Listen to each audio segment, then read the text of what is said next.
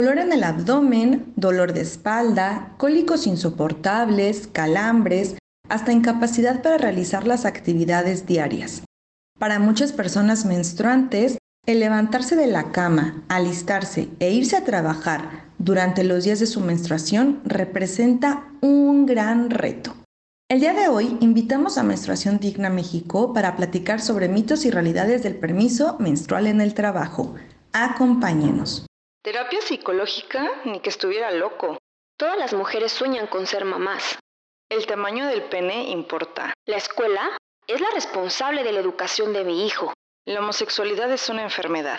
Deja de soñar con tu negocio y ponte a trabajar de verdad.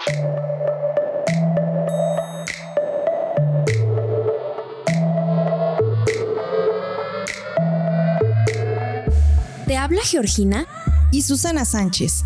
Con el fin de cuestionarnos y generar criterios propios, descubramos mitos y realidades sobre el amor, la nutrición, la sexualidad, las emociones, emprendimiento, educación y muchos temas más.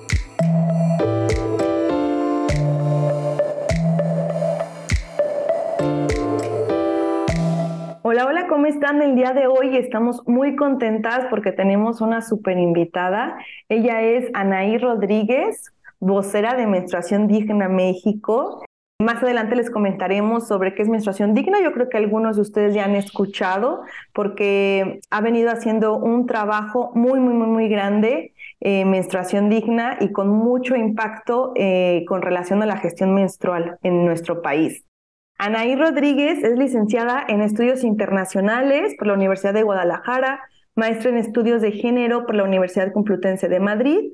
También cuenta con varios diplomados, uno en cooperación internacional y estudios latinoamericanos, y ha trabajado para organizaciones de la sociedad civil, iniciativa privada y en la Administración Pública Federal.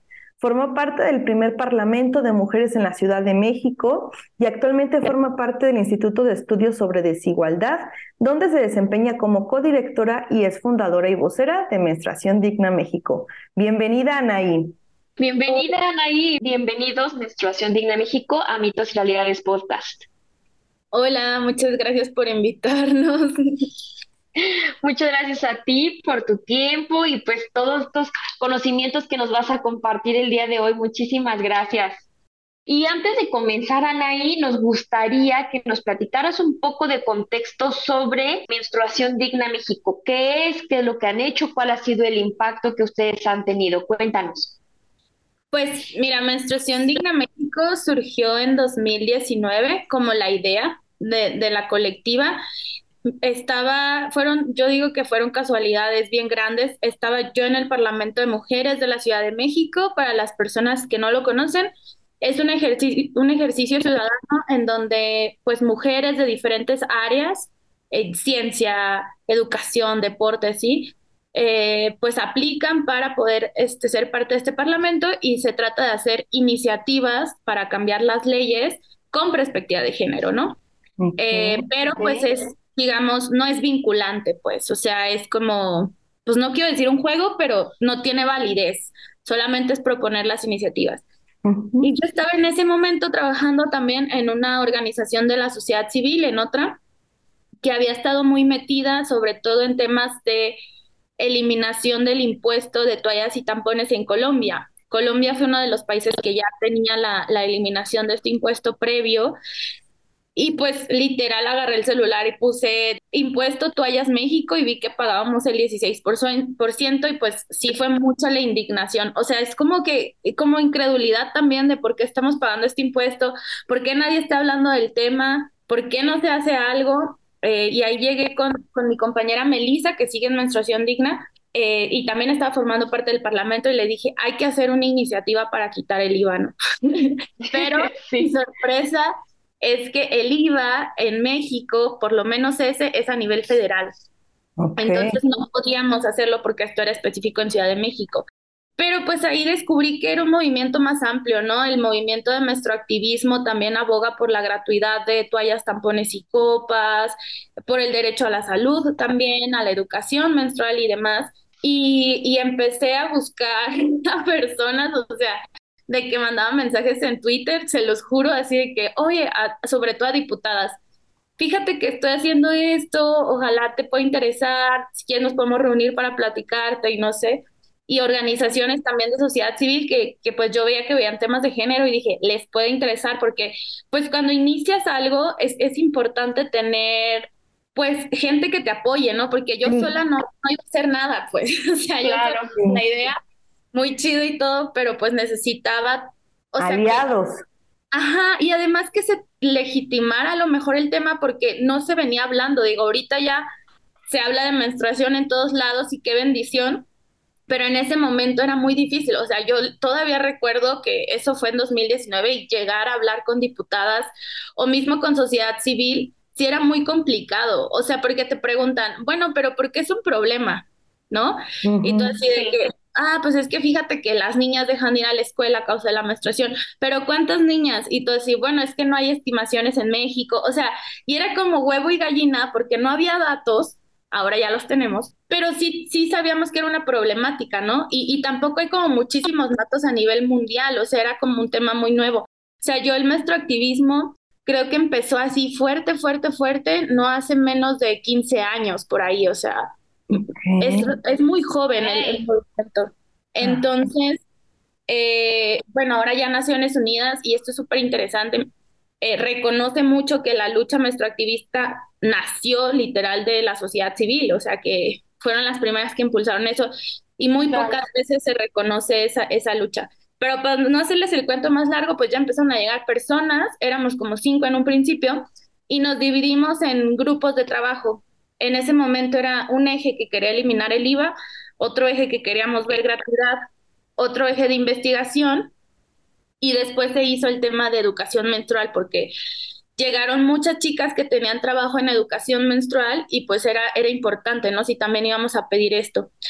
Nosotras solo nos dedicamos a hacer incidencia legislativa y políticas públicas, no hacemos talleres, no damos, eh, ¿cómo se llama? Producto, no, no recaudamos donaciones, nada. Es nuestro trabajo voluntario 100%, no recibimos fondos de nadie. Evidentemente no estamos asociadas a ningún partido político, hemos trabajado con todos, literal con todos. Este, y somos una, una colectiva pues feminista, transincluyente, que realmente buscamos cambios en legislación. Ok. Perfecto. Sí, y ahorita que comentas que realmente estas iniciativas son muy jóvenes, tienes toda la razón del mundo. O sea, tenemos datos, pero realmente son muy pocos. En, en cuestión, por ejemplo, de salud hacia la mujer, los datos y en general, todas las enfermedades hacia las mujeres son las menos estudiadas a comparación de las del hombre, ¿no? Y ese también es un dato que pues impacta muchísimo porque la menstruación es parte de la salud femenina. Hay muchas cosas que todavía tenemos que investigar en ciencia, en cuestiones también de leyes, de estadísticas, para que todas las mujeres podamos gozar de nuevas iniciativas y de nuevas propuestas que nos ayuden a mejorar como sociedad. Y precisamente por eso el día de hoy invitamos a Anaí, invitamos a Menstruación Digna México, porque queremos platicarles sobre este permiso menstrual en el trabajo, que es una iniciativa. Esta iniciativa comenzó en el Congreso de la Ciudad de México, en donde le solicitaron al Palacio Legislativo Federal que se realice reformas a las diversas leyes federales para otorgar licencias menstruales en el trabajo. Y esto se refiere a que eh, las mujeres o personas menstruantes puedan tener un, un, permiso en el trabajo con goce de sueldo. Y todas estas iniciativas, bueno, sin perjudicar la antigüedad y sin perjudicar las primas de, de vacaciones, los bonos, los incentivos, y este es el punto, ¿no? Del podcast, poder dar un poco de contexto a esta iniciativa que, que aún no es ley, pero queremos que Anaí nos explique un poco más para tener un poco más de conocimiento acerca de este tema. No es ya una ley, sino es una iniciativa. Cuéntanos acerca de esto. Sí, justo. O sea, eh, eso es súper importante dejar en claro que aún no es ¿no? O sea, apenas se va a solicitar al Congreso Federal para que se reforme la ley de trabajo y eso puede tardar, o sea, siempre me dicen, ¿y cuánto es el tiempo estimado? Pues mira, hay iniciativas que pasan rápido y rápido quiere decir un mes, dos meses, y hay iniciativas que llevan años y no se han legislado, ¿no? Entonces, eso depende mucho de la voluntad política eh, de las personas que están ahorita en el Congreso, pero la realidad es que en Colima ya están los permisos menstruales desde el año pasado, desde junio del 2022. Mm, ya, ya se habían aprobado, pero solamente se aprobaron para personas trabajadoras del Estado, ayuntamientos y organismos autónomos. O sea, es una población súper específica que, que justamente iba a tener estos permisos menstruales y que es pues el único caso en nuestro país. Lo que pasó es que el Congreso de la, de la Ciudad de México, perdón, quería legislar que fuera federal y por eso lo mandó al Congreso de la Unión. Mm. Insisto, puede tardar mucho tiempo o puede que el mes que viene digan ya. Pero más allá de eso, creo que eh, en los países en donde ya se ha aprobado un permiso menstrual, eh, sí hay algunas como cosas que se tienen que poner sobre la mesa. O sea, una cosa es que se apruebe la legislación y otra cosa es que realmente el derecho sea ejercido todas las personas. Ajá. El último que los aprobó fue España, ahora en febrero del 2023, este, que reformó para que hubieran licencias menstruales, pero sí fue una, por ejemplo, en España fue una una reforma muy vaga porque no dice cuántos días, no dice si va a tener goce de sueldo o no. Entonces, como que esas especificaciones sí hay que tenerlas en cuenta. En la del Congreso de la Ciudad de México que mandaron, sí está un poco más detallado porque viene que tienes que tener una, un permiso, perdón, una, un diagnóstico emitido por algún especialista en ginecología, o sea, eso sí lo especifica, y va a tener vigencia de un año. Eso también, y, mm. y, me parece que son hasta dos días con goce de sueldo lo que, lo que puedes eh, pedir. Entonces, digamos que sí tiene como esas cosas que a lo mejor son más precisas, pero aún así, eh, pues sí hay muchas cosas que se tienen que ver, ¿no? Para que puedan todas las personas acceder. Entonces estaríamos hablando de que, o sea, las mujeres no es que ya podamos acceder a ese permiso laboral menstrual, eso sería un mito, ¿no? Como comentas, está apenas en iniciativa, hay que esperarnos y eh, decías de los países que ya tienen este, este tipo de, ley, ¿cuáles son? Son asiáticos en su mayoría. Está, si no mal recuerdo, Japón, ay, creo que Singapur, ay, no me acuerdo, y no los tengo aquí anotados, pero son pocos, ¿eh? son como cinco o seis, tampoco crean que es muchísimo. Ah, ok. Ajá. Máximo han de ser seis con lo de España el, hace un mes, pero, pero sí, o sea, y los estudios que han hecho, y hay un artículo al respecto, es que marca como justamente de que sí se aprobaron y sí están, pero no son usados, ¿no? Por, por cuestiones sobre todo del tabú y del estigma, o sea, de que las mujeres llegan a verse, eh, o sea, no se quieren ver como débiles o no quieren sufrir discriminación y entonces no los piden. Eh, y demás. Y pues aquí en México, además de eso, como que me gusta mucho poner en perspectiva los contextos, ¿no? O sea, está cañón, sobre todo en el sentido del acceso a la salud, que es lo más preocupante, porque, o sea, yo cuando leí la, la iniciativa del Congreso dije, están pidiendo un especialista en ginecología, o sea, ¿cuánto cuesta ir al ginecólogo, a la ginecóloga ahorita? Claro. Eh, bastante dinero, ¿no? ¿no? No, es tan sencillo eh, como están acudiendo con la ginecóloga, ginecólogo. Además, pues si te pide hacer estudios y eso, pues es más caro. Si tienes acceso a la salud, solo en México el 40% de mujeres tiene acceso al IMSS, ISTE o Pemex y el 14% carece totalmente del acceso. Entonces, estás hablando de que es un porcentaje pequeño que tendrá acceso a la gratuidad de estos servicios y también o sea, ir al IMSS es un mambolado, ¿no? Te pueden dar cita cuatro meses después. Sí. Incluso si vas a urgencia, o sea, en un caso hipotético, o sea que por ejemplo, que ya estén los permisos, ¿no? Y yo estoy con dolores muy intensos, voy a urgencias. O sea, si voy a urgencias ahorita, nos, la gente que ha ido a urgencias y si no, hay como colores que son clasificaciones de la urgencia. Entonces, obviamente, pues si llega alguien con sangre o con un hueso roto, además, pues va a estar más arriba que otro. Pero pues ahí están calificados. O sea, si yo llego, mi urgencia va a ser o sea, menos 500, me van a dar un ibuprofeno y que te vaya bien, ¿no? Y eso también es, es, importante porque la otra parte creo que, que poco estamos viendo es que eh, nosotros en la, hicimos una primera encuesta de gestión menstrual en México, que es como única en Latinoamérica, de la mano de City de UNICEF México. Y justo mapeamos que el 68% tiene de mujeres que menstruan tienen dolencias de leves a incapacitantes. Ya 68%. ok. Sí es ya sea de eh, cabeza, espalda, senos, vómito, molestias en general. Pero el 44% compra medicamento para el dolor. Entonces, yo les digo, que si se ponen estos permisos y yo toda mi vida me he estado medicando, difícilmente voy a dejar de medicarme porque también así se nos enseñó, ¿no? O sea, menstruación, dolor, toma medicamento. Sí. Sí. Y, y yo, o sea, yo he evolucionado en los cólicos de, de tomar paracetamol e ibuprofeno, llegué hasta tomar ketorolaco, o sea, sublingual, o sea, ese dolor. Sí. Me da unos cólicos horribles. Entonces, eh, también el hecho de que las mismas personas que menstruamos no somos conscientes de que podemos faltar al trabajo a causa de esto, demás, hace que, o sea, como esta autoprivación también de poder acceder al derecho, ¿no? Que pocas veces se ve.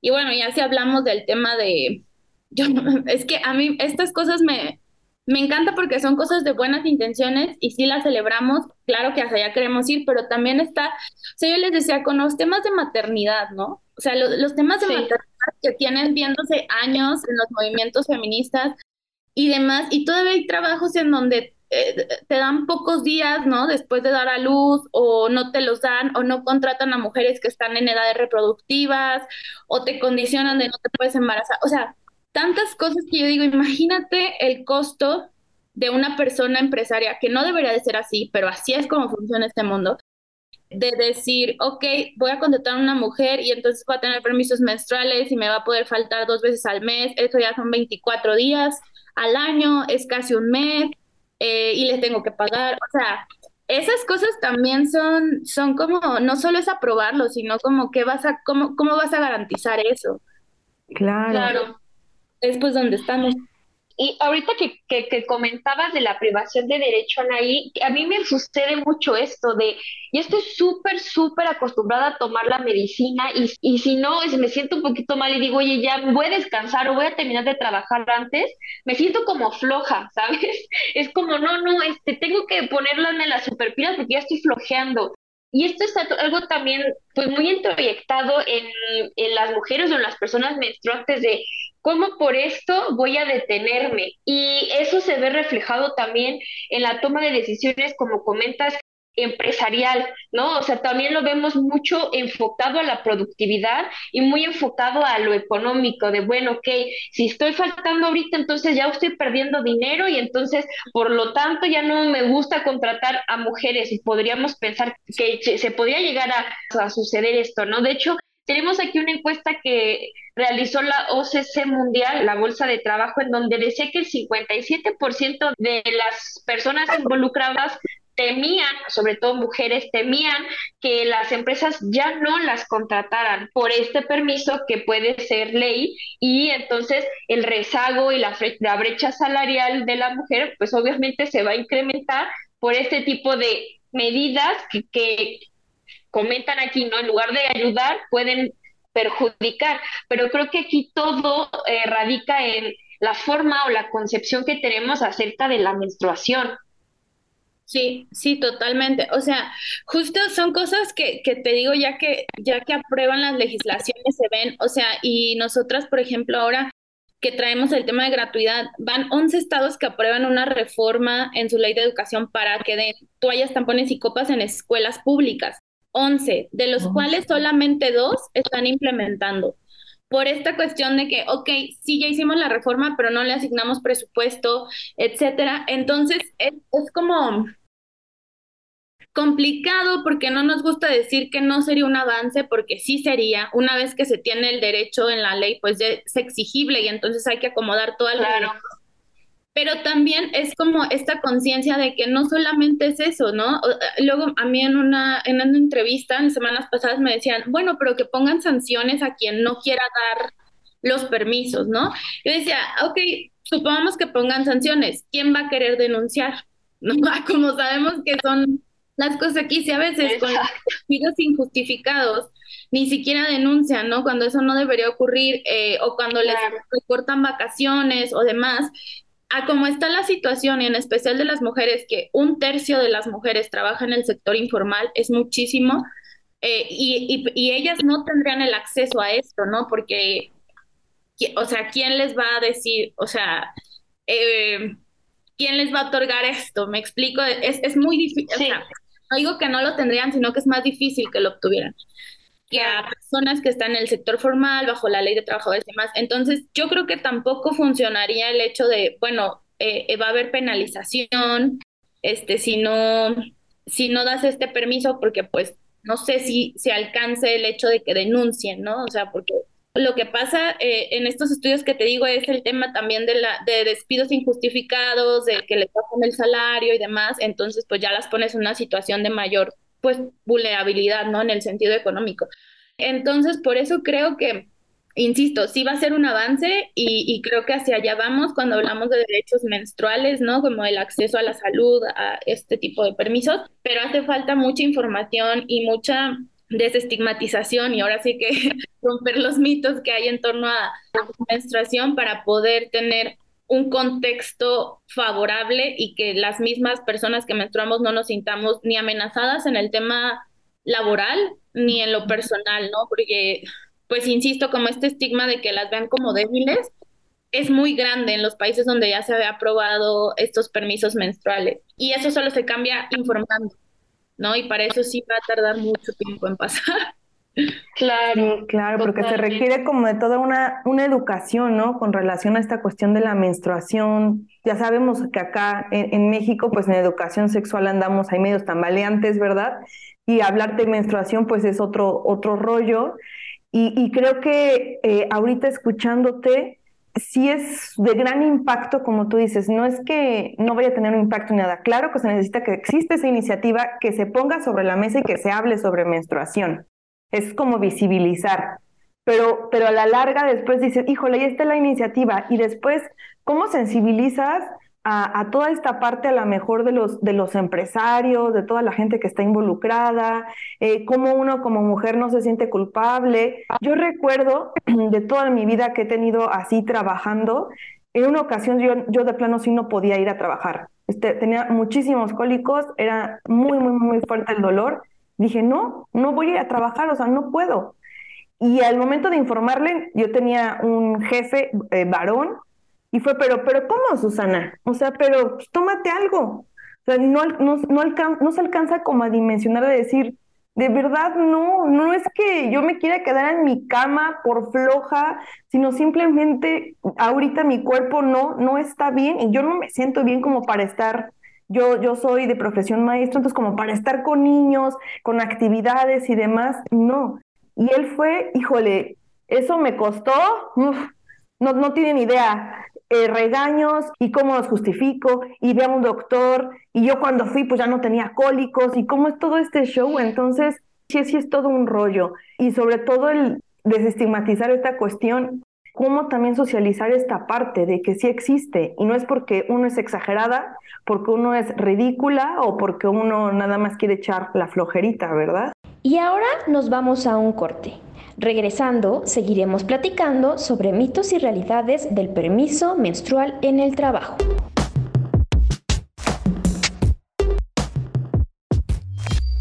Si te gusta nuestro contenido, no te olvides de compartirlo y calificar el podcast con 5 estrellitas.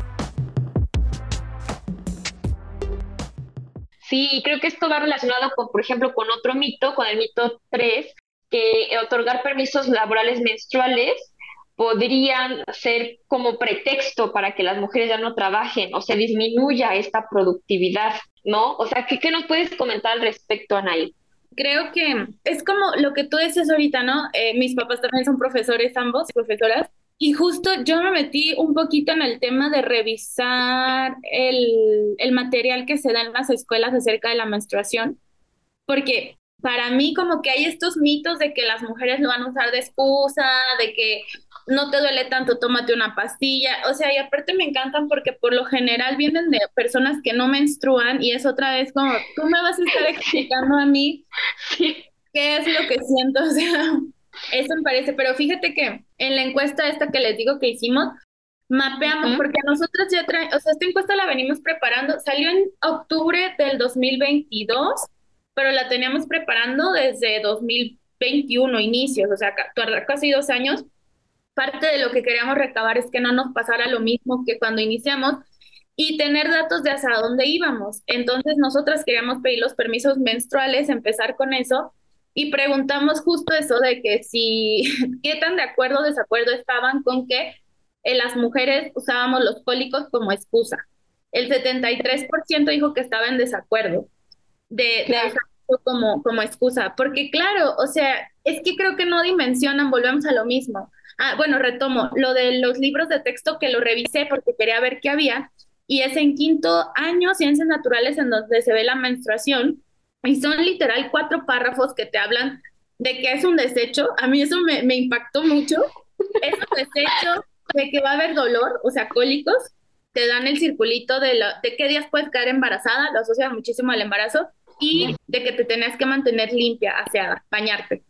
Y yo dije, bueno, si eso es lo que nos dan en las escuelas, y si es que no los dan, porque justo el, el viernes pasado estuve en Querétaro dando una charla y había una profesora también, y me estaba contando eh, que, que, tú lo has de saber que hay como saberes aprendidos o algo así, eh, y que la menstruación no es un saber aprendido. y entonces, por lo tanto, muchos profesores y profesoras se lo saltan y no lo dan. Dije, le voy a preguntar a mi mamá. ¿Aprendizajes esperados será?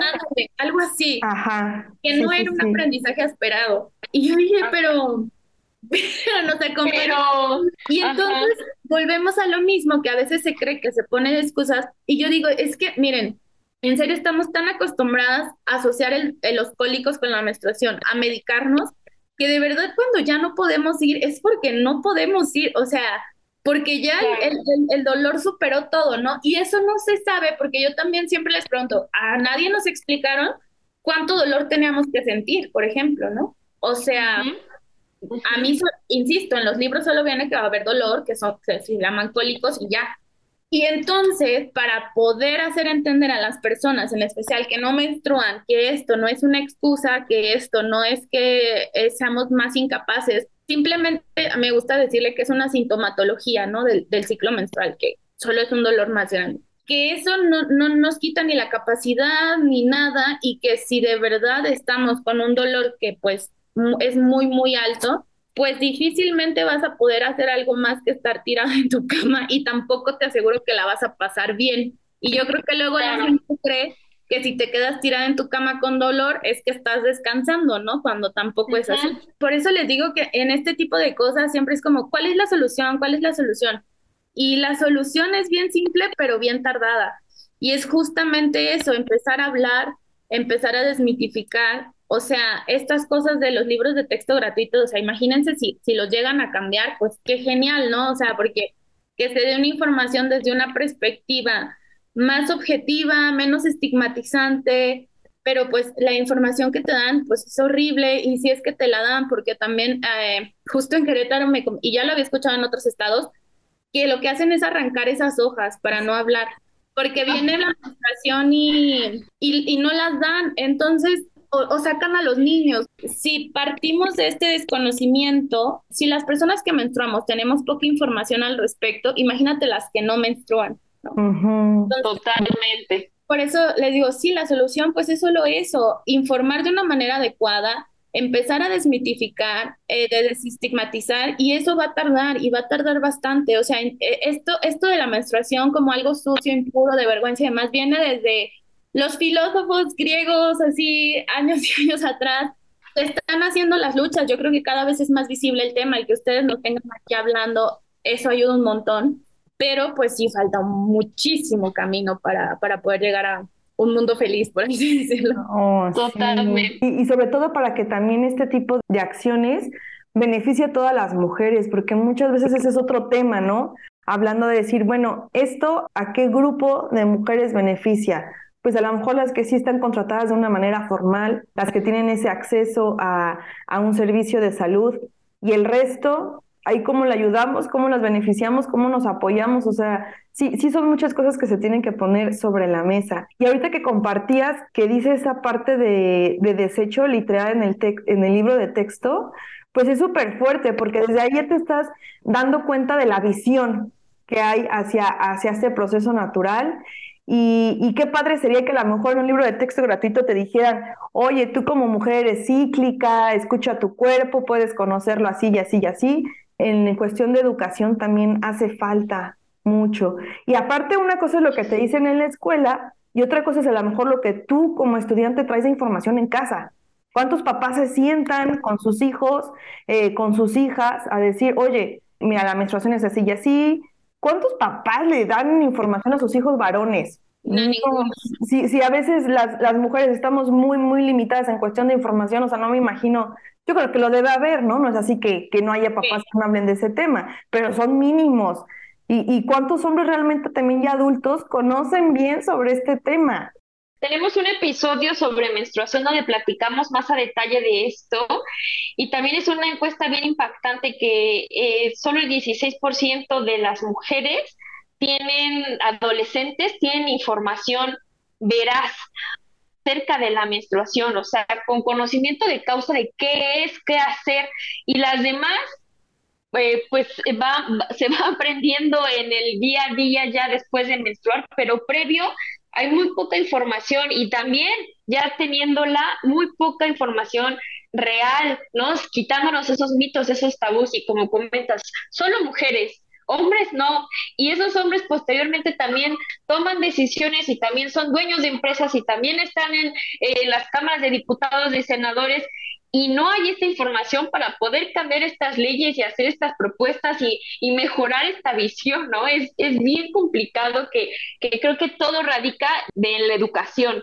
Sí, no, y, y yo estoy segura, honestamente, que si no hubiera habido un, un Congreso Federal paritario cuando empezamos esto, difícilmente este tema se hubiera puesto sobre la mesa, ¿eh? O sea, Claro. sí, eso de, de, de que no se había legislado porque los hombres eh, no son conscientes de nada, ¿eh? O sea, y yo a veces cuando voy a dar charlas y demás les digo esto de, oigan, pero es que si tú eres un hombre y tienes una empresa o así, más allá de que haya legislación o no, revisa los baños, que haya papel, agua, un seguro en la puerta.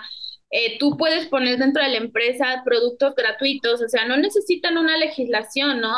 Hay empresas que ya tienen permisos menstruales, que no, que no se esperaron a que hubiera este, una legislación al respecto. Entonces, como que pueden hacer cambios dentro de las empresas y eso ayuda mucho a que el tema se visibilice más, pero es que sin duda alguna está con esta visión súper androcéntrica, si hay una visión de hombres solamente y todo para lo médico, para políticas públicas, para etcétera. Yo justo estoy leyendo un libro que se llama, eh, creo que en español es Mujeres Invisibles, Invisible Woman, algo así se llama, eh, que es muy bueno porque justamente te relata todas las, las políticas públicas que ha habido con perspectiva de género y cómo durante años no lo hubo, ¿no? Y a mí me sorprendió mucho eh, el tema de la recolección de nieve. O sea, yo jamás pensé que la recolección de nieve también tenía que tener una, una perspectiva de género de acuerdo a los horarios de trabajo de las mujeres y demás.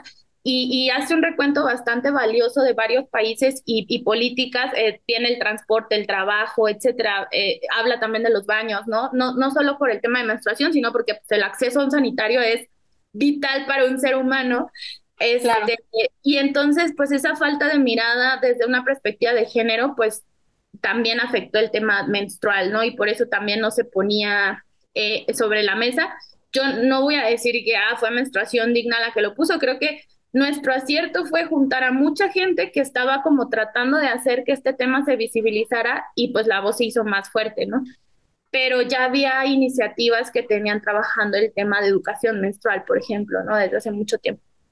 Entonces sí, sí es, es, complicado porque pues sí son cambios de, cambios de mentalidad y eso tarda, tarda años, pero pues aquí vamos a seguir tratando de, de hacer incidencia y, y como les digo, ¿no? O sea, no estoy diciendo con esto que no se aprueben los permisos menstruales, todo lo contrario, o sea, que se aprueben porque eso nos va a hacer acelerar esto de que, ah, ya tienes esto en la ley, ¿qué vas a hacer para garantizarlo? Y ahí va a salir desde campañas de información, capacitación de, de recursos humanos. Siempre les digo como, es que mucho se capacita a RH, RH, RH, pero este tema como también tiene que ver con jefes directos, pues tiene que capacitarse al personal que está ocupando puestos directivos.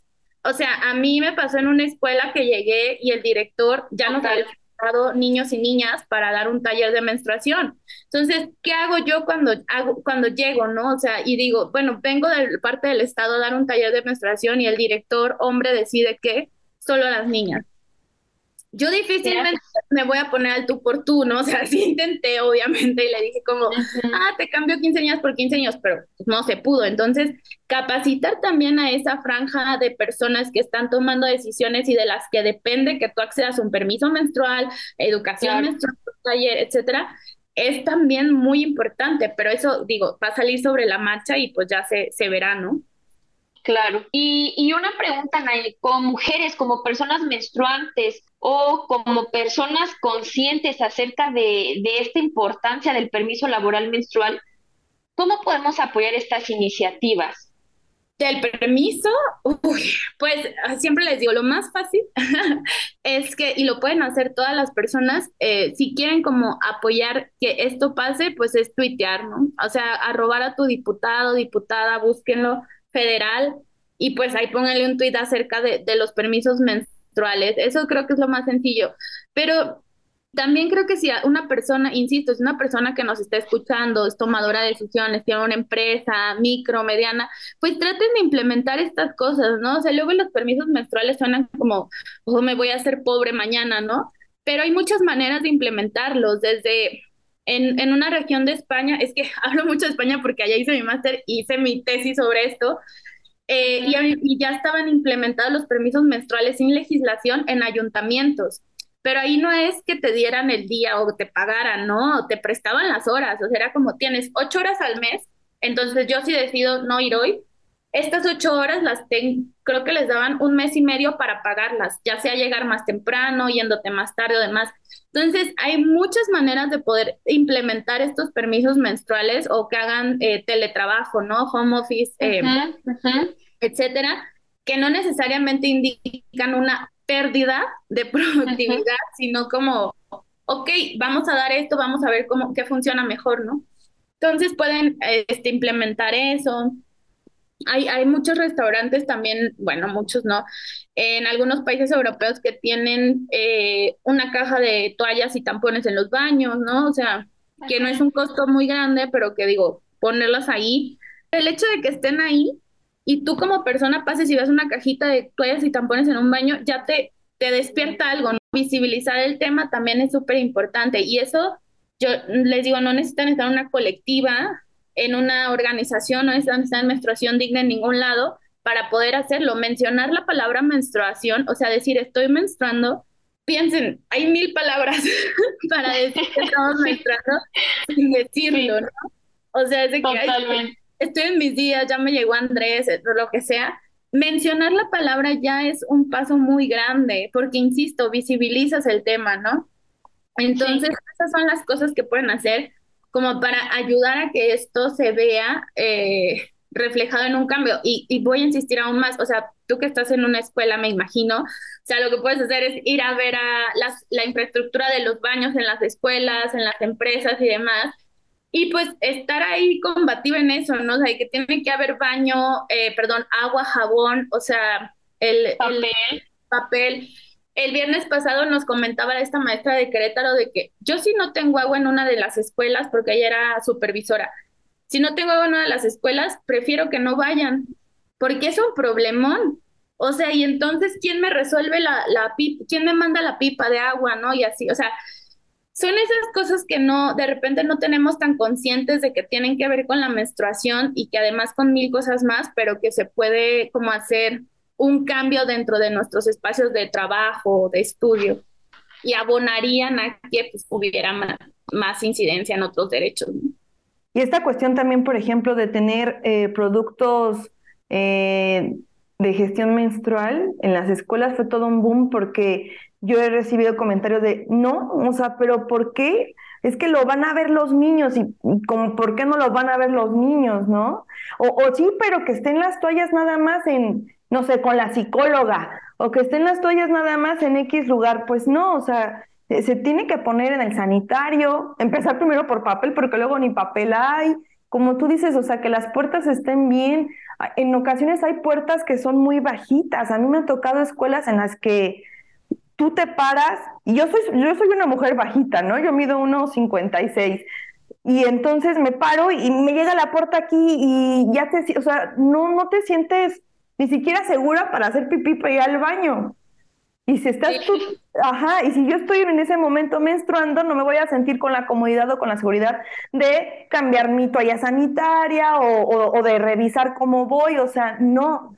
Y a eso súmale que no hay agua, o súmale que ya no hay papel. Eh, bote de basura también. Bote de basura, exactamente. Sí, también es todo otro rollo. Son estos pequeños cambios que podemos hacer y que, que poco a poco tienen que, que hacer un, un, cambio mucho mayor, ¿no? Y impulsar estas iniciativas, como dices, tuitear, para poder, pues, cambiar estos paradigmas. Y con esto, Anaí, nos vamos a los tips de este episodio. Tip número uno. Pues una recomendación es que hagan su lunario menstrual, así lo pueden poner en Google o en cualquier, sí, pues ahí búsquenlo en redes sociales, también en, en las redes de menstruación digna, que son digna-mx, tenemos el lunario menstrual y es básicamente un seguimiento de tu ciclo eh, que empieza el día que empieza el sangrado, es el día uno hasta que eh, vuelven a empezar, ¿no? Y haces un seguimiento de aspectos eh, físicos, perdón, y sobre todo de, de emociones. Entonces tú puedes ahí poner hoy estuve muy activa, pero tuve dolor de espalda o hoy tuve dolor de senos y estuve sensible o demás.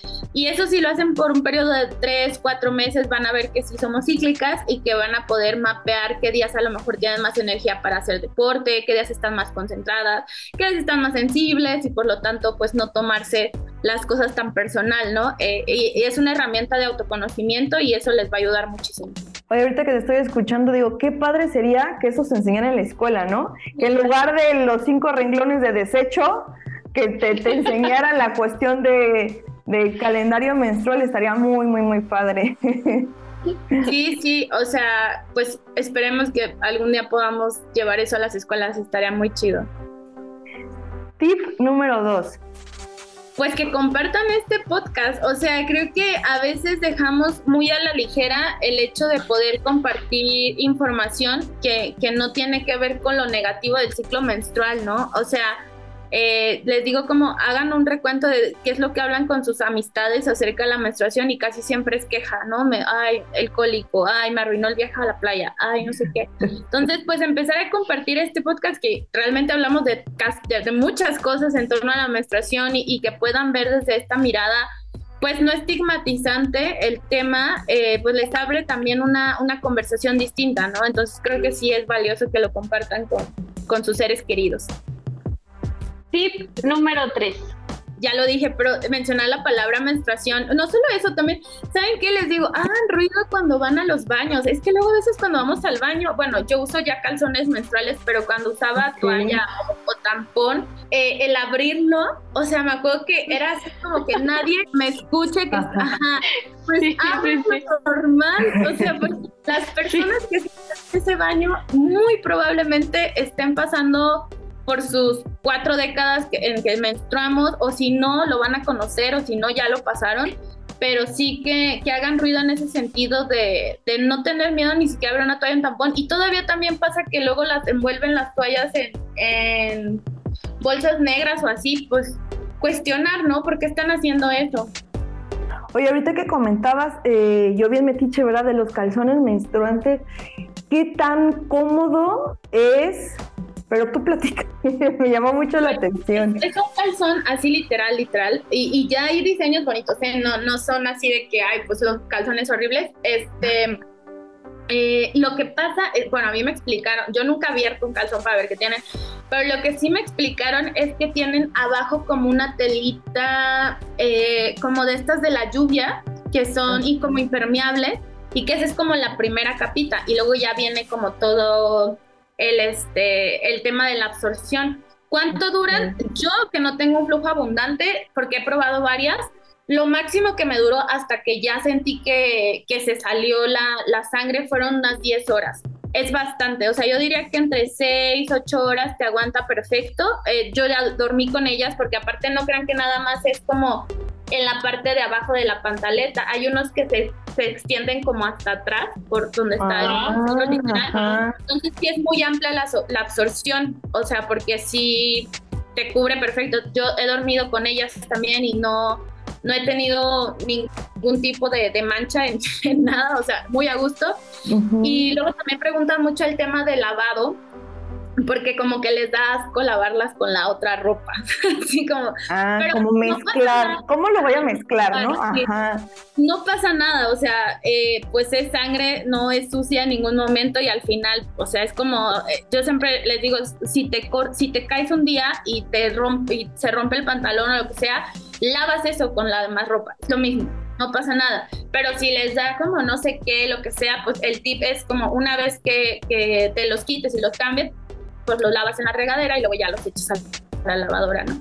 Ujú. Eh, pero bueno, ahí sí les recomiendo. Hay muchas marcas, muchos precios, muchos modelos, pero sí funcionan, funcionan bien. Yo creo que son un buen, un buen acercamiento desde otra perspectiva y son muy cómodos. Yo sabes que también tenía miedo, porque no sé por qué en un momento pensé que como pues están un poquito más gruesecitos por el tema de la absorción, como que se viera como un pañal. Ok. Ajá. Pero no, o sea, no se marca nada. eh, absolutamente nada, nada más que sí, pues depende del flujo que tengan, cuánto tiempo los usan, ¿no? Ahí sí, cálenle, yo digo, seis horas creo que los aguantan perfecto, ocho máximo, que sería una jornada de trabajo, entonces está, está bien. La verdad son muy cómodos, es lo más cómodo que yo he probado. Ok, entonces recomendables. Sí. ¿Sí? Súper recomendable. Ese es otro tip. Perfecto, Anaí. Y adicional al, libro de Invisible Woman que nos recomendaste que lo vamos a poner en la descripción del episodio para recomendarlo a, a todas las personas ahí que lo quieran adquirir, que lo quieran leer.